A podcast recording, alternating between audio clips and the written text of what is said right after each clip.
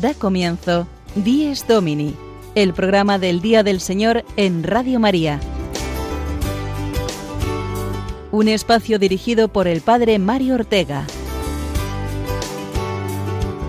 Un tiempo para compartir la alegría del discípulo de Cristo que celebra la resurrección de su Señor.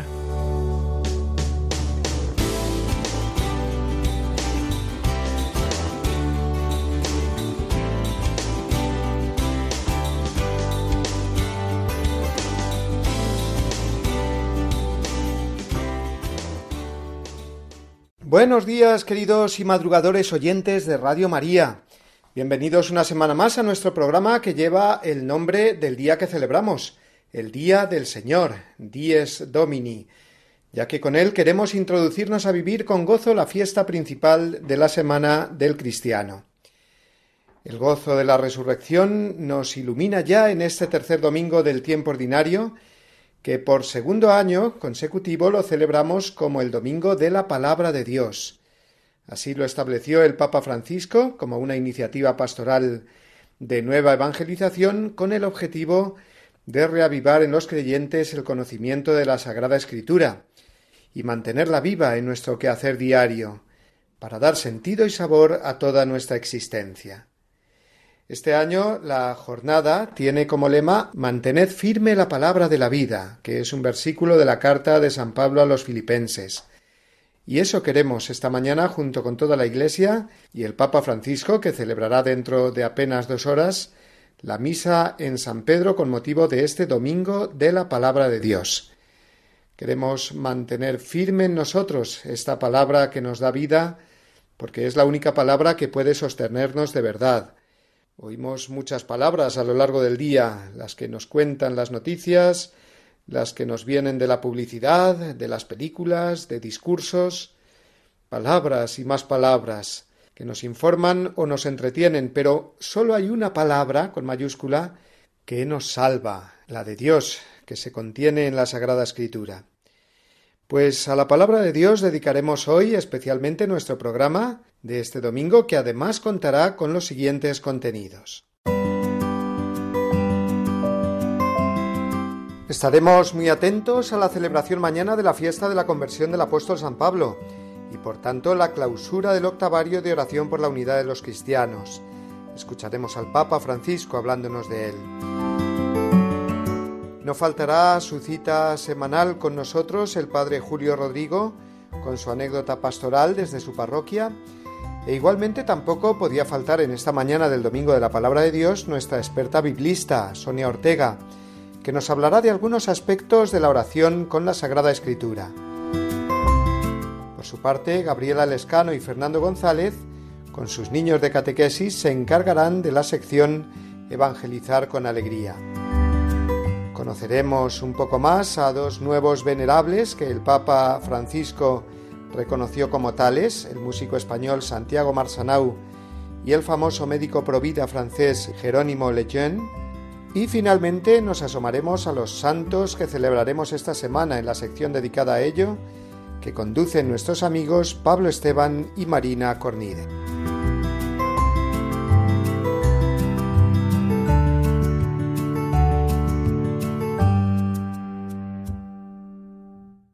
Evangelio según San Marcos, capítulo 1, versículos del 14 al 20. Cuando arrestaron a Juan, Jesús se marchó a Galilea a proclamar el Evangelio de Dios.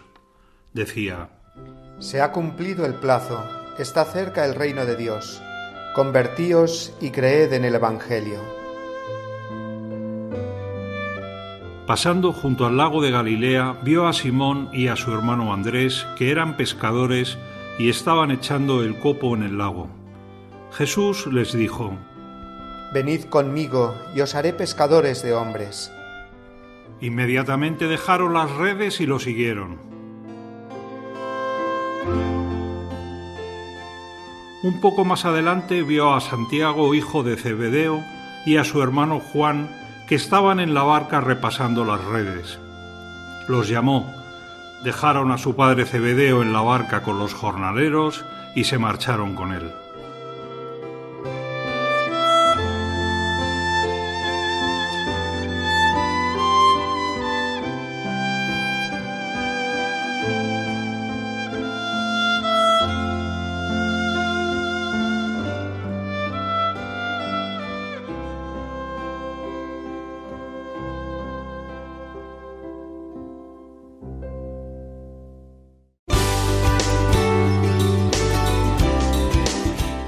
Domini, el programa del Día del Señor en Radio María.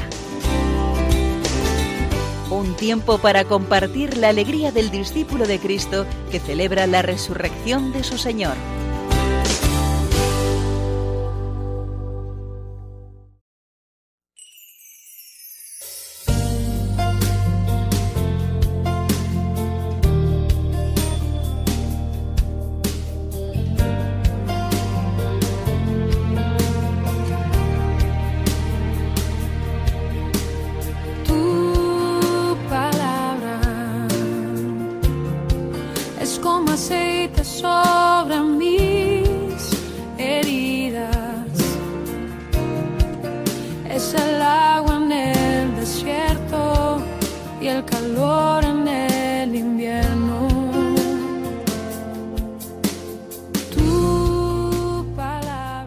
Palabra de Dios que acabamos de escuchar y que el Señor nos ofrece en la liturgia de este domingo tercero del tiempo ordinario es el gran regalo que Dios nos ofrece cada día para entender nuestra vida en su sentido más profundo.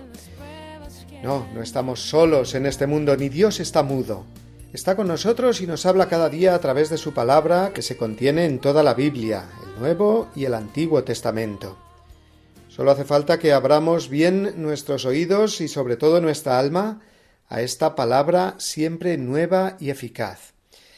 Y es que leer el Evangelio, la Biblia en general, no es como leer cualquier otro libro.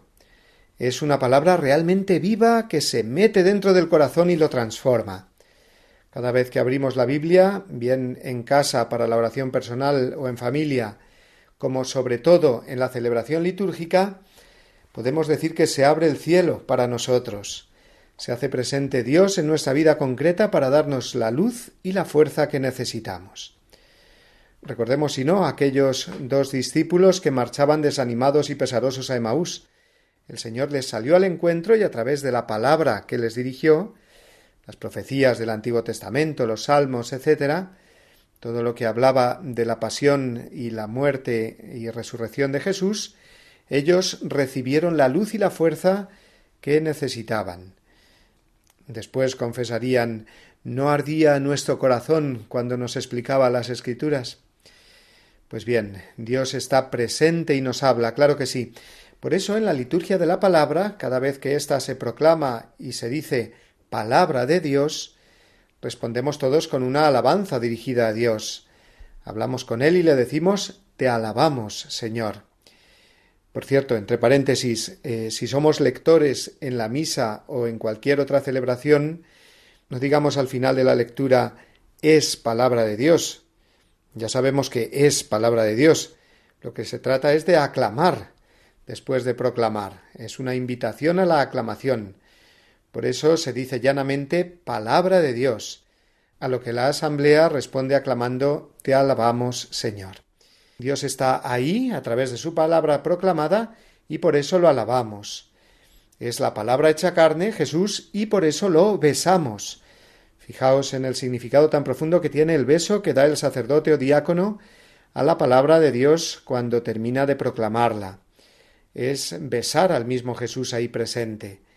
Y toda la asamblea se une a ese beso, ya que no es posible darlo todos en ese momento y menos ahora con las medidas preventivas de la pandemia.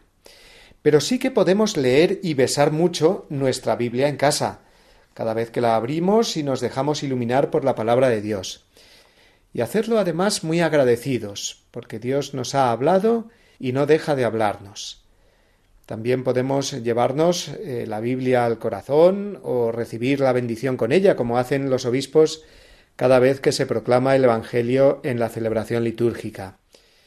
Son todos ellos pequeños detalles para tomar conciencia de la presencia real de Dios entre nosotros cada vez que se proclama su palabra. Y por eso es tan oportuna esta celebración del Domingo de la Palabra que el Papa instituyó hace sólo dos años. Cuanto más palabra de Dios se proclame, mayor paz y concordia habrá en los corazones y en la sociedad. Hay muchos más aspectos de esta jornada de hoy que seguiremos comentando después, pero ahora vamos a escuchar a Sonia Ortega, que como sabéis es nuestra colaboradora habitual, profesora de Sagrada Escritura en la Universidad San Damaso de Madrid, y es ella la que nos habla hoy precisamente de cómo rezar con la palabra de Dios.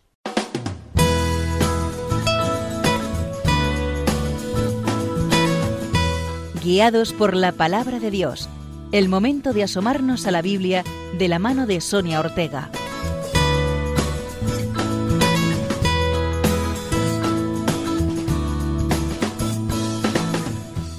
Buenos días, queridos oyentes de Radio María.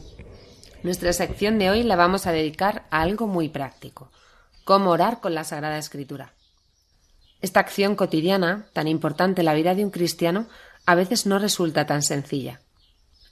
Como bien sabemos, la Sagrada Escritura es un libro inspirado por Dios, que encierra infinitas riquezas para nuestra fe y nuestra vida. Cada texto contiene una sabiduría que no se limita simplemente a las palabras escritas, por eso es necesario, en primer lugar, invocar al Espíritu Santo. Hay que comenzar nuestra oración invocando la presencia del Espíritu Santo, para que ilumine nuestro entendimiento y nuestro corazón. Le pedimos al Espíritu que conduzca nuestra lectura, para que logremos comprender lo que Dios nos quiere mostrar en ese día a través de ella. Como dice el apóstol San Pablo en su carta a los romanos, el Espíritu viene en auxilio de nuestra debilidad y nos enseña a orar como conviene. Fue el Espíritu Santo el que inspiró a aquellos que la escribieron. Por eso es tan importante ponernos en su presencia, para que, como dice también Dei Verbum 12, podamos leerla con el mismo espíritu con el que fue escrita. Una vez en la presencia del Espíritu Santo y con el relato o capítulo que vayamos a leer, necesitamos en primer lugar situarlo en su contexto. Por ejemplo, si es un relato de los Evangelios, debemos fijarnos en el capítulo anterior y posterior, que narran dónde se encuentra el Señor en ese momento, si está en Galilea o en Jerusalén, si es al comienzo o al final de su vida pública. De esta forma podremos comprender con más claridad los acontecimientos y las palabras que aparezcan en nuestro texto. También es importante fijarnos en los personajes que aparecen, cuántos son, quiénes son, si conocemos a alguno, a todos, tratar de averiguar quiénes son, qué relación tenían con Jesús, si aparecen en algún pasaje anterior. Para ello son muy útiles las Biblias grandes, que traen abundantes notas a pie de página. Estas nos aportan mucha información extra sobre el texto. Los paralelos serán también muy importantes en nuestra lectura. En casi todas las Biblias aparecen en los laterales o al final del capítulo en una serie de citas, agrupadas por versículos. Estos son los paralelos. Para comprender bien el texto y leerlo en la unidad de la Sagrada Escritura, resulta muy interesante, a medida que leemos el relato, ir buscando estas citas en el texto bíblico. Es lo que llamamos escrutar la palabra. Quedaremos asombrados de la cantidad de cosas nuevas que aprenderemos del relato si lo leemos de esta manera. Después de toda esta búsqueda, es necesario hacer una nueva lectura. Esta vez la realizaremos de forma continuada, sin detenernos a buscar nada más.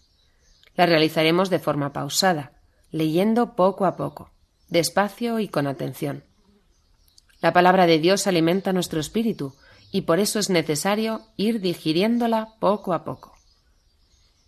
Los siguientes pasos nos llevarán a meditar sobre la misma.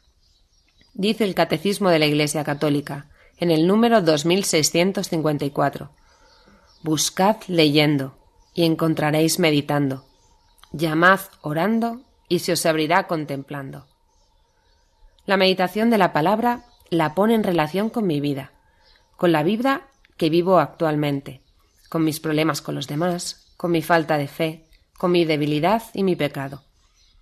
La palabra de Dios tiene la capacidad de iluminar aquello que me preocupa en ese momento, aquello que me inquieta o que no comprendo, la palabra no es un relato del pasado que aconteció hace muchos años a unos pescadores, sino que es una palabra que está viva, que nos acompaña en nuestra vida de fe y que al igual que alentó en su momento a los apóstoles, lo hace hoy en día con nosotros. Encontrar lo que hoy tiene que decirme el Señor a través de la Sagrada Escritura es un gran regalo que nos lleva, sin duda, a entrar en oración, a dar gracias al Señor por su palabra, a pedirle que nos ayude a hacer la vida en nuestra vida, a pedirle que aquello que hoy nos mostró se haga presente en nuestro día. Esta forma de introducirnos con profundidad en la Sagrada Escritura nos pone en presencia del mismo Dios y nos conduce a compartir con nuestros hermanos la experiencia de lo vivido y comprendido. Esta es la gran belleza de orar con la palabra de Dios. Feliz domingo.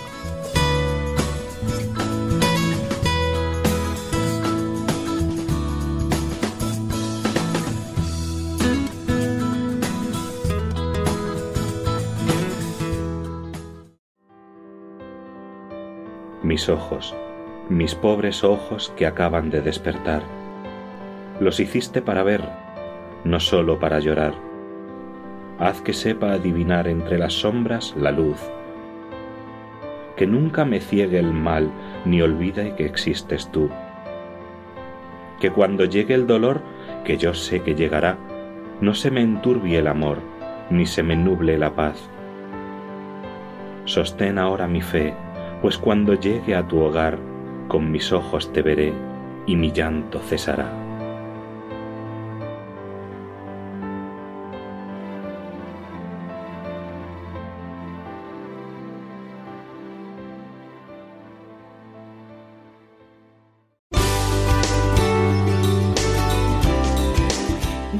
Domini, el programa del Día del Señor en Radio María.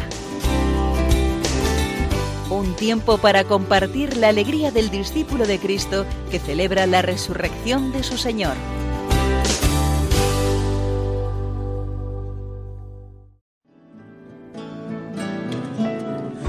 Escuchar tu palabra es inicio de ti, Señor.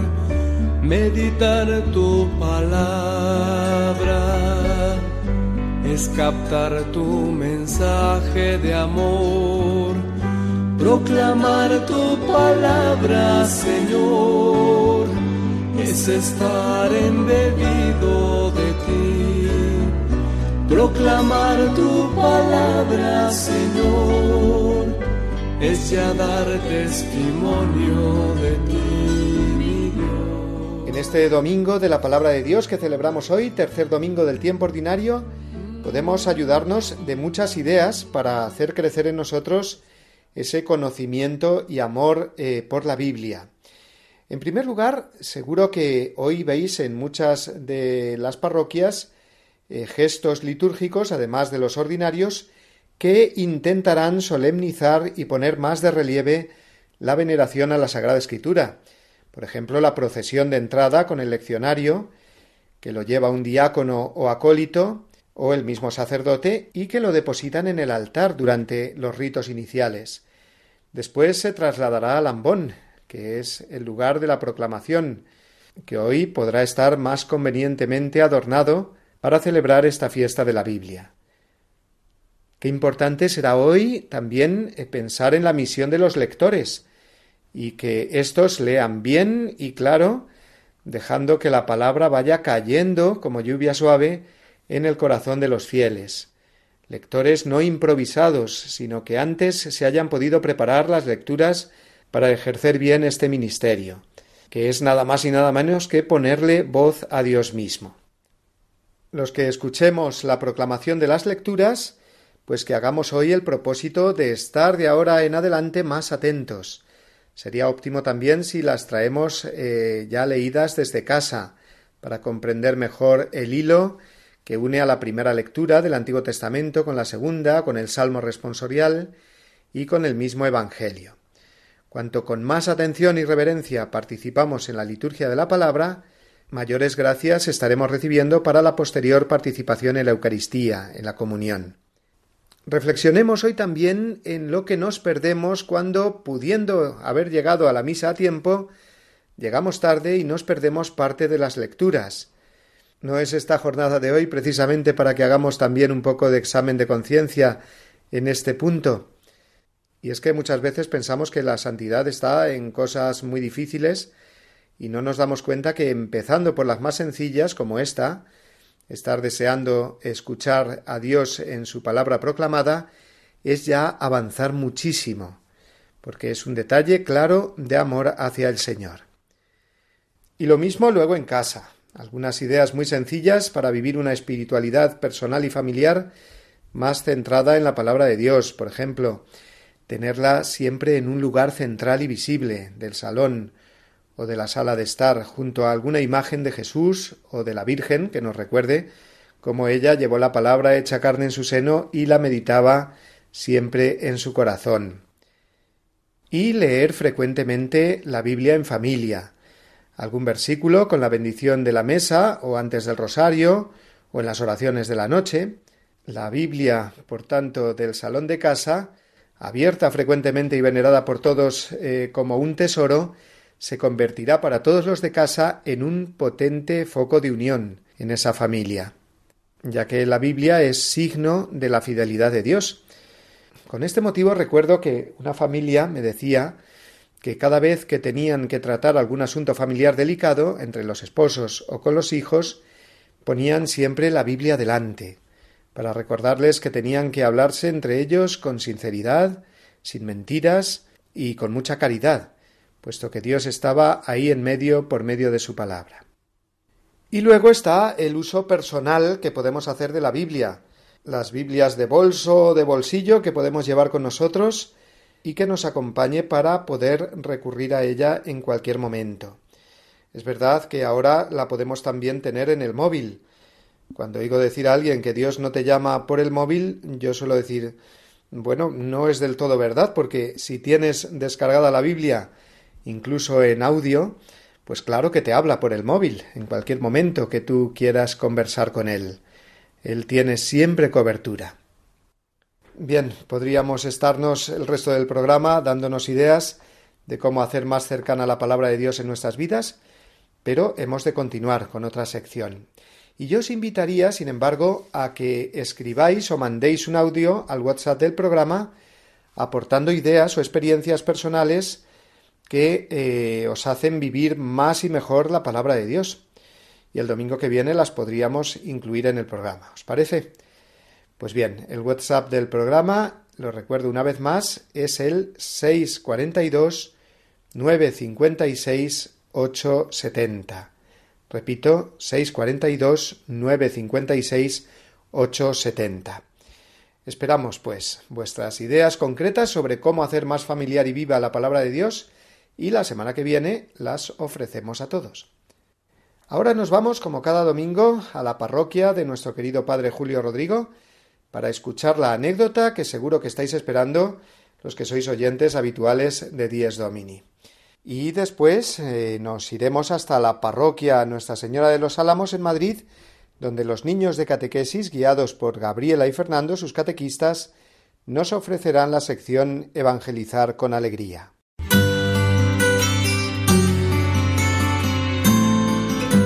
El domingo desde mi parroquia una reflexión a cargo del Padre Julio Rodrigo.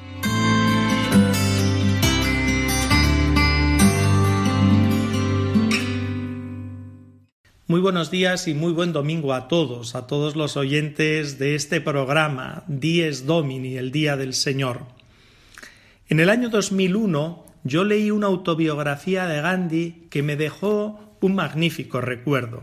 En realidad eran como textos que él había publicado en la prensa hindú y que hablaban de su vida, relatos autobiográficos. En uno de ellos contaba cómo cuando era estudiante de Derecho en Londres a finales del siglo XIX coincidió en un restaurante vegetariano con un vendedor de Biblias. Este vendedor le animó a leer la Sagrada Escritura, como después coincidían bastantes veces en ese mismo restaurante, al final le terminó por regalar una Biblia, y ante la insistencia de este vendedor terminó leyéndola. Gandhi dice que el Antiguo Testamento le aburrió, pero que sin embargo al llegar al Nuevo Testamento le pareció interesantísimo. Sobre todo cuando leyó el Sermón de la Montaña, le llegaba a lo más profundo del corazón. Él dice textualmente que era como flechas que se le clavasen en el corazón.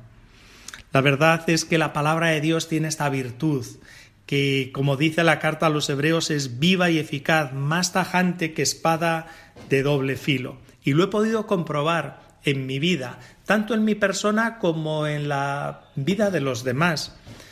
Yo creo que aquí les he contado una anécdota que me sucedió en la parroquia, aquí en la parroquia de San Cristóbal de Boadía del Monte, pero que hoy me gustaría repetirla en este domingo de la palabra de Dios. Y es que una vez entré yo a la iglesia y había un chico rezando en los primeros bancos del templo. Este chico me dijo Padre, ¿le puedo ayudar en algo? Yo en ese momento no tenía así nada especial que hacer, simplemente venía a coger una cosa y me marchaba a otro asunto. Pero en otra ocasión le volví a ver y me volvió a decir lo mismo, Padre, ¿le ayudo en algo?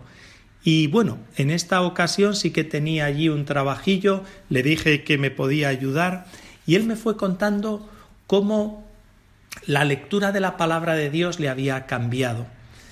Que él, que no era muy creyente, pero que como se aburría mucho desde Boadilla hasta su trabajo en transporte público, pensó me voy a comprar el libro más gordo y el libro más gordo que encontró en la librería era la Biblia, que al principio lo desechó, pero después fue fiel. Yo he dicho que me voy a comprar el libro más gordo y ese es el que se compró.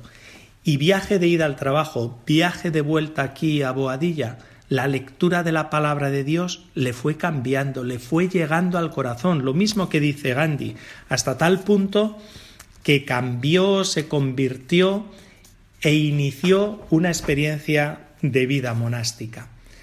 Desde luego que la experiencia de este joven a mí me causó siempre mucha impresión, sobre todo porque Cristo realmente habla a través de su palabra.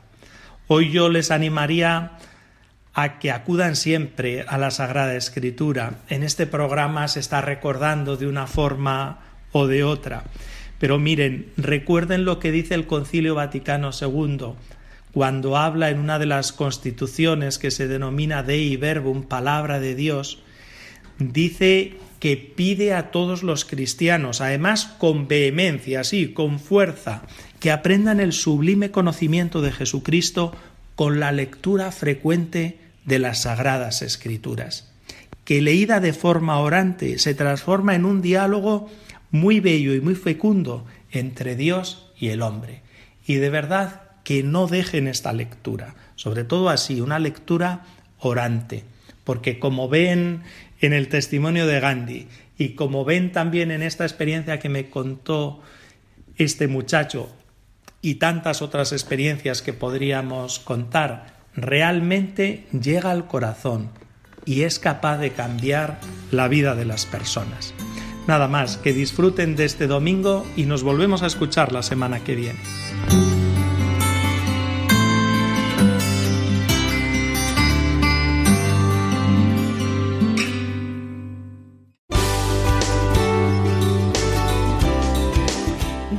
Domini, el programa del Día del Señor en Radio María. Un tiempo para compartir la alegría del discípulo de Cristo que celebra la resurrección de su Señor.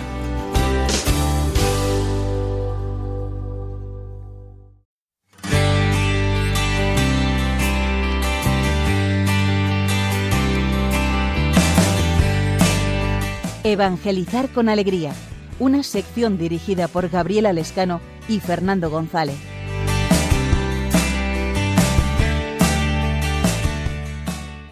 Buenos días a todos los oyentes de Radio María del programa Dies Domini. Deseamos a todos los amigos oyentes hayáis pasado unas felices fiestas en el tiempo de Navidad. Una vez concluido este tiempo, retomamos el tiempo ordinario con diferentes fiestas. Para ello contamos con la presencia de Estrella, una catequista de nuestra parroquia, a quien saludamos. Buenos días, Estrella. Buenos días. Hola, buenos días. Estrella nos contará un poquito cómo han sido estas fiestas. A ver, chicas, ¿qué os gustaría preguntar a Estrella? Para comenzar, querría preguntarte, ¿cómo celebrasteis el pasado domingo la infancia misionera? Pues lo pasamos muy bien. Eh, primero, como todos los domingos, venimos a, a misa de once y media y luego nos bajamos eh, a los salones parroquiales a celebrar la infancia misionera. Pues ¿cómo? Con, con Misión Kit. Y diréis, ¿qué es eso? Pues eh, eh, estuvimos primero hablando de, de, los misioneros, de la labor que hacen en las misiones, de los niños que ayudan a otros niños Y luego les presentamos el, el, juego que nos ha ofrecido Obras eh, Pontificias Misioneras, que es un juego de trivia, que es súper divertido, con preguntas de catequesis, con preguntas de, sobre Jesús, sobre, la infancia de Jesús. Y, mm, y estuvimos pasando un, rato muy divertido, sobre todo aprendiendo y teniendo a Jesús presente en, la catequesis en, y en el día de hoy, que es muy importante. Vaya, muy interesante. ¿Y cada año celebráis de esta manera la infancia misionera?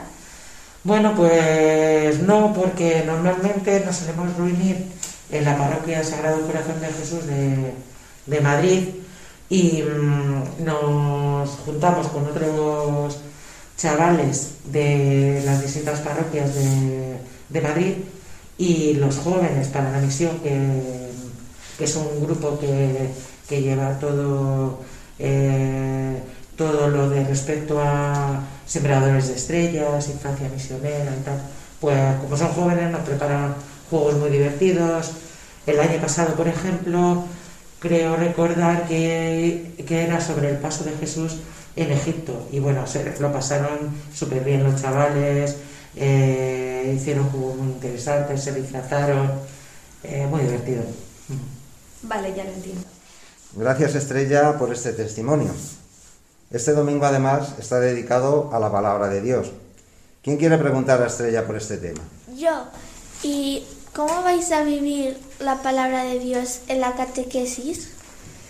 Pues mm, intentamos que la palabra de Dios eh, esté en el centro de la catequesis. Solemos poner un pequeño altar eh, donde ponemos la Biblia, la cruz de Jesús, a la Virgen, para que el Señor esté en el centro. Eh, también intentamos que Jesús forme parte de nuestras vidas, la vida de los chavales, y esté en el centro de la catequesis. Siempre nos ponemos en, en manos del Señor a través de la oración. Y aparte de la catequesis, ¿dónde más transmitís la importancia de la palabra de Dios en nuestra vida? Pues em, eh, cada domingo en la Eucaristía eh, solemos preparar las lecturas eh, de cada domingo, bueno, las suelen preparar los chavales de cada grupo y entonces ahí participan en las lecturas de, cada domingo. O sea, que ellos también leen, ¿no? Sí, sí, sí, por supuesto. desde los de confirmación que preparan las lecturas como los de primeras comuniones que, preparan las peticiones. Y luego también, por supuesto, eh, participan en el coro. Ah, vale. Queremos agradecer a Estrella su colaboración en el programa. Muchas gracias, Estrella. Gracias. Y deseamos a todos los oyentes un feliz domingo. Nos escuchamos en el próximo programa. Adiós. Adiós.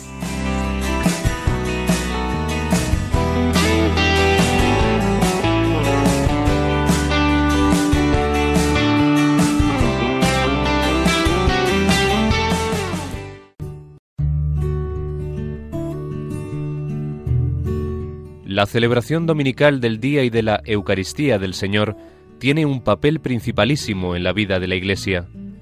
El domingo, en el que se celebra el misterio pascual, por tradición apostólica, ha de observarse en toda la Iglesia como fiesta primordial de precepto. Catecismo de la Iglesia Católica, número 2177.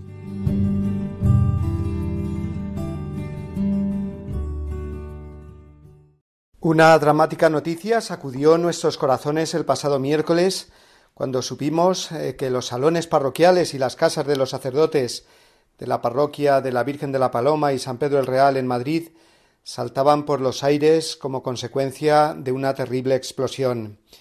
Todo el edificio destruido y cuatro víctimas mortales, entre las cuales se encontraban Rubén, uno de los sacerdotes, ordenado apenas hace seis meses, y David, un joven esposo y padre de cuatro niños perteneciente al camino neocatecumenal, que cuenta con numerosas comunidades en esta parroquia. Naturalmente el dolor por las pérdidas irreparables es lo primero que se manifiesta, sobre todo pensando en la juventud y futuro de estos dos eh, jóvenes como sacerdote y como padre respectivamente. Pero desde el misterio de Cristo resucitado, que es desde donde se descubre la verdad profunda de todo, podemos ya pensar en David y en Rubén junto a ese Cristo en quien creyeron y anunciaron. Cuando falleció el padre Rubén al día siguiente de la explosión, rápidamente circuló por las redes sociales las palabras que él dirigió en su primera misa celebrada el pasado mes de junio. A la luz del misterio pascual, por el que ya ha pasado el padre Rubén Pérez, todo cobra una nueva luz. Por eso he querido traer esta mañana al programa algunos extractos de aquella homilía de su primera misa, pronunciada por el padre Rubén en la parroquia de la Paloma, donde ha entregado su vida completamente al Señor.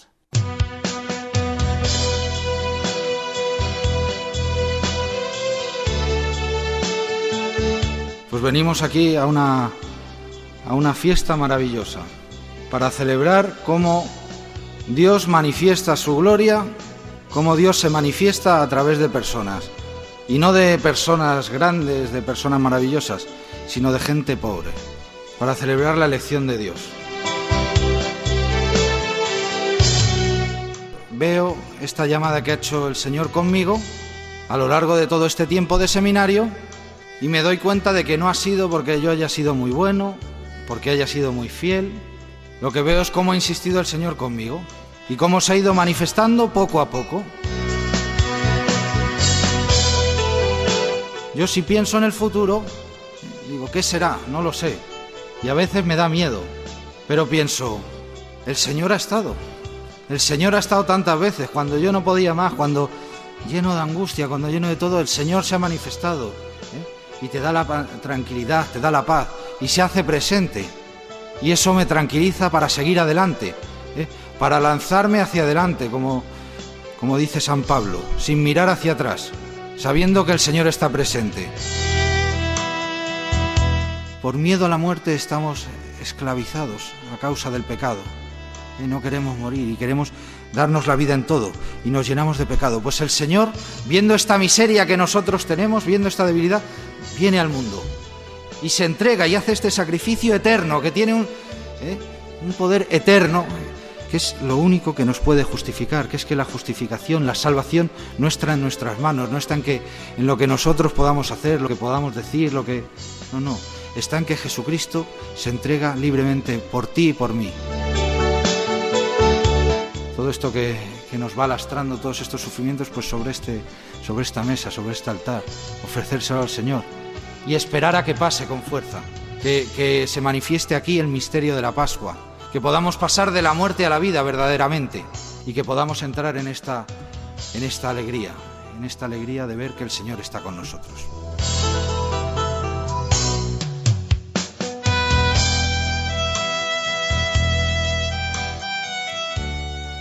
Eran las palabras del padre Rubén Pérez Ayala, fallecido este miércoles en la explosión del edificio de la calle Toledo en Madrid, sirvan como testimonio de la fe de la Iglesia en la resurrección del Señor. Que Él acoja con su amor infinito el alma de Rubén, de David, ambos del camino neocatecumenal y de las otras dos personas que también fallecieron. Para ellos y su labor como testigos del Evangelio y para sus familiares vaya un fuerte abrazo y el aplauso que damos esta semana.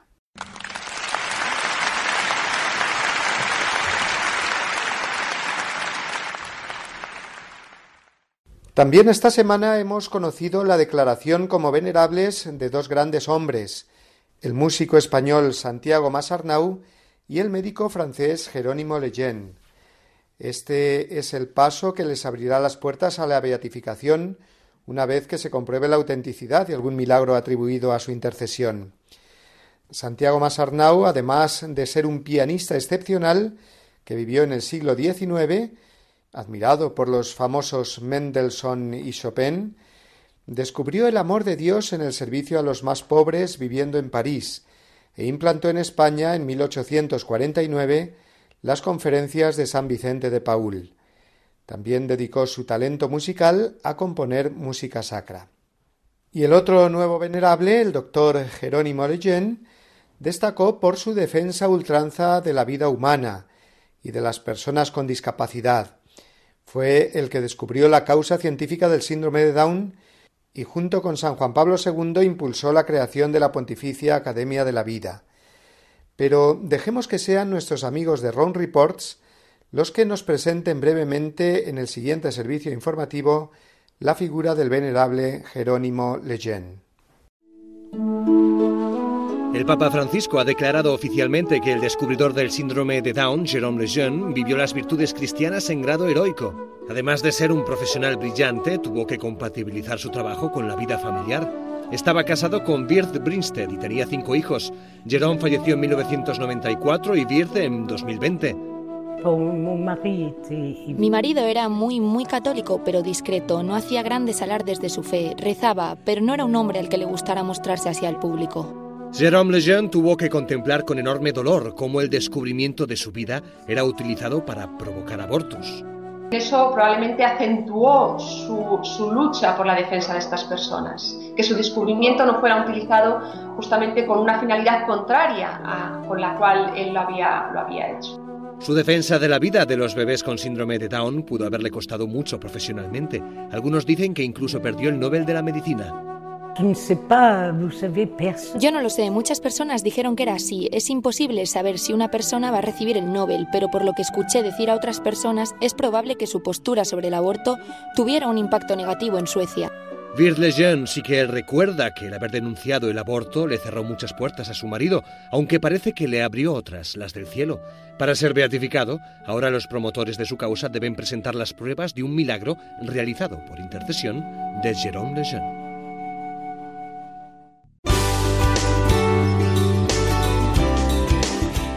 Dies Domini, el programa del Día del Señor en Radio María. Un tiempo para compartir la alegría del discípulo de Cristo que celebra la resurrección de su Señor.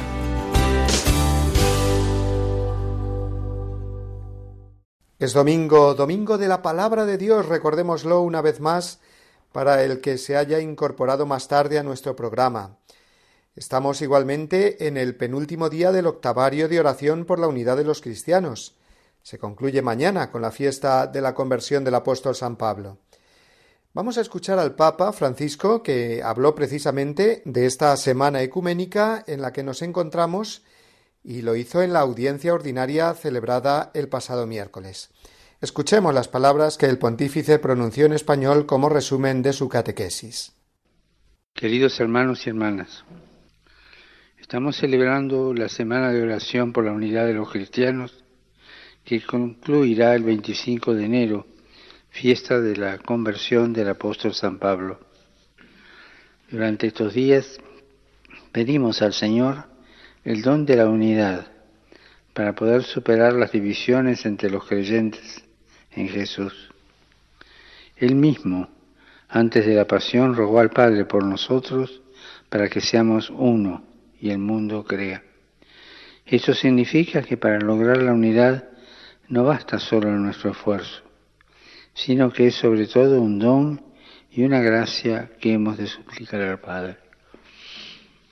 Todos necesitamos la unidad, pero vemos que es difícil mantenerla incluso en nosotros mismos. Como San Pablo, también nosotros experimentamos un conflicto entre el bien que deseamos y en la inclinación al mal, que nos lleva a hacer lo contrario. Esto nos hace ver que tantas divisiones que nos rodean, en el seno de las familias, la sociedad, los pueblos, e incluso entre los creyentes, se originan en el interior de cada persona. Por eso la solución a las discordias comienza por la oración, por pedir a Dios la paz la reconciliación y la unidad en nuestro propio corazón. Mañana pues celebraremos la fiesta de la conversión de San Pablo. Cualquier pecador que se convierte es motivo de inmensa alegría en los cielos, como dice Jesús en el Evangelio. Pero la conversión de San Pablo la celebramos además como fiesta en toda la Iglesia por la trascendencia que tuvo para la expansión de la Iglesia, su apertura misionera a los gentiles, a los no judíos, y el desarrollo de la teología cristiana gracias a sus cartas. Y además del apóstol San Pablo, esta semana también nos acompañarán en nuestro caminar otros cuatro importantes santos que ahora nos presentan como cada semana Pablo Esteban y Marina Cornide.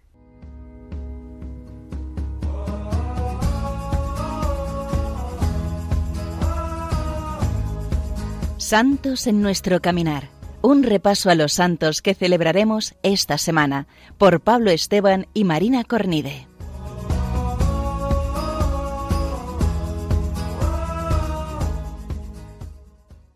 Muy buenos días, queridos amigos de Radio María. Muy buenos días a todos. Ya estamos aquí una semana más en nuestra sección del programa Santos en nuestro caminar. Y por fin recuperamos la normalidad y Marina y yo vamos a poder grabar y transmitir los santos de la semana juntos con todos ustedes. Y así, esta semana celebraremos el martes 26 a San Timoteo y a Santito, al día siguiente, el miércoles 27, a Santa Ángela de Merici y el jueves 28 terminaremos la semana por todo lo alto celebrando la memoria de Santo Tomás de Aquino. Así, empezamos la semana el martes 26 celebrando los santos Timoteo y Tito, que son unos santos de los primeros años de la Iglesia, que fueron discípulos de San Pablo y ordenados obispos por este. San Timoteo fue el discípulo amado de San Pablo, sustituyó a Bernabé como compañero en sus viajes, y a él le fue confiada la predicación de los cristianos de Tesalónica, que sufrían una cruel persecución. En la carta que San Pablo le envía, se puede apreciar el cariño y la estima que éste le tenía. Discípulo carísimo, hijo mío querido, verdadero hijo en la fe, fue martirizado en Éfeso, ciudad de la que había sido constituido obispo por oponerse a las celebraciones paganas que allí se realizaban. Santito aparece en las cartas de San Pablo como su compañero en el concilio de Jerusalén. Y después de predicar en varias ciudades, San Pablo lo consagró obispo de la isla de Creta, donde permaneció hasta su muerte. Eh, al día siguiente, el martes 27, celebraremos a Santa Ángela de Medici. Es una santa italiana del siglo XV que nace en 1470 en Desenzano, en la región de Venecia. Desde muy joven sintió la llamada a entregarse por entero al Señor, por lo que tomó el hábito de la tercera orden franciscana. Comenzó a reunir jóvenes como ella, a las que instruía en las obras de la caridad, y al final, en 1535, funda un instituto femenino, bajo la advocación de Santa Úrsula. Y este instituto estaba dedicado a la formación cristiana de las niñas pobres. Fallece en 1540, dejando tras de sí esta congregación que es la de las Ursulinas. Y de Santa, y de Santa Ángela de Merici, una santa italiana, pasamos a otro santo italiano, al día siguiente, el jueves 28, además uno de los más importantes de la historia de la Iglesia. Estamos hablando de Santo Tomás de Aquino, santo y doctor de la Iglesia. Es uno de los pensadores más importantes de la Edad Media y uno de los teólogos cuyas obras nos han hecho más bien y todavía las estudian incluso en el colegio. Conocido como el Doctor Angélico, nació en 1225, siendo el último hijo varón de una numerosa familia de doce hijos afincada cerca de Nápoles. Realiza sus primeros estudios en el monasterio benedictino de Montecassino, donde destaca como el más piadoso y aventajado de los alumnos. Continuará su formación en la Universidad de Nápoles, donde entra a formar parte de los padres dominicos. Sus hermanos, cuando sus once hermanos, al enterarse, le quieren obligar a que renuncie a esa vida y de hecho le llegan a encarcelar y a encerrarle durante dos años. Eh, es ilustrativa la anécdota en la que para hacerle pecar le envían a una mujer de mala vida. Dicen que Santo Tomás la amenazó con un carbón encendido si se atrevía a acercarse a él. Liberado de la prisión, continúa sus estudios con San Alberto Magno. Sus compañeros le llamaban el buey mudo, pero el profesor respondía con una frase que resalta a la perfección la importancia de Santo Tomás. Vosotros lo llamáis buey mudo, pero este buey llenará un día con sus mugidos el mundo entero. Con 27 años comienza como profesor en París. Sus clases de teología y filosofía son las más concurridas de toda la universidad. Hecho por petición del Papa, Santo Tomás recorre durante siete años Italia, predicando y enseñando a la gente, que se agolpa para escucharle con muchísimo respeto y emoción. También, por encargo papal, compuso los himnos eucarísticos Pan y Lingua y Tantum Ergo, que todavía se recitan en las exposiciones del Santísimo. Sin embargo, su obra magna es la Suma Teológica, que es uno de los tratados de filosofía más importantes de la historia, que combina la racionalidad de la fe con la filosofía clásica griega. Fallece el 7 de marzo de 1274, con 49 años, bastante joven. Fue canonizado apenas 50 años después y sus restos eh, descansan en la Catedral de Toulouse. Terminamos así esta semana tan llena de santos, celebrando a los discípulos de San Pablo, San Timoteo y San Tito, al día siguiente a Santa Ángela de Merici y terminando la semana con el santo doctor angélico Santo Tomás de Aquino. Pues ojalá tengamos todos muy buena semana y nos acompañen estos santos tan importantes. Un fortísimo abrazo, queridos amigos. Un fuerte abrazo.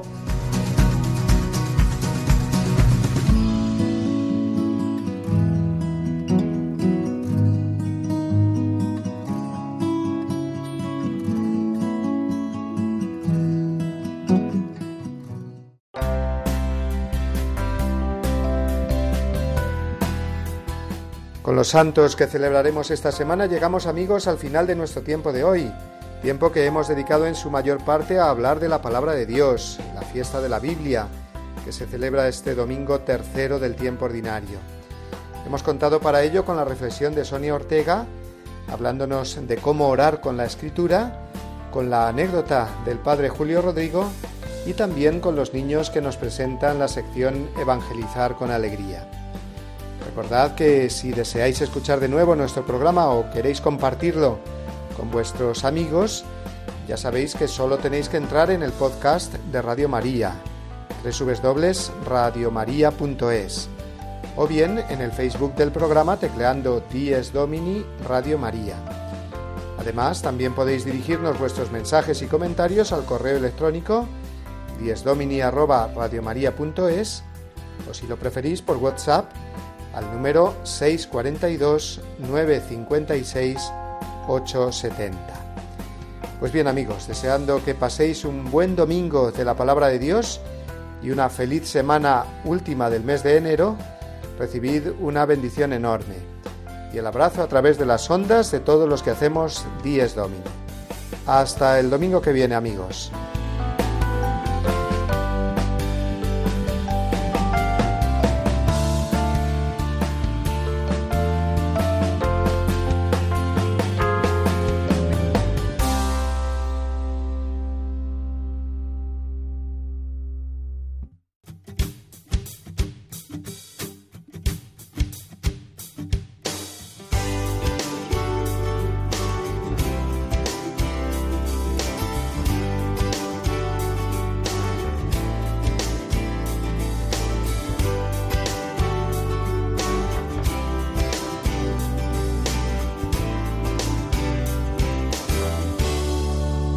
Y así termina Dies Domini, el programa del Día del Señor en Radio María. Un espacio dirigido por el Padre Mario Ortega. Un tiempo para compartir la alegría del discípulo de Cristo que celebra la resurrección de su Señor.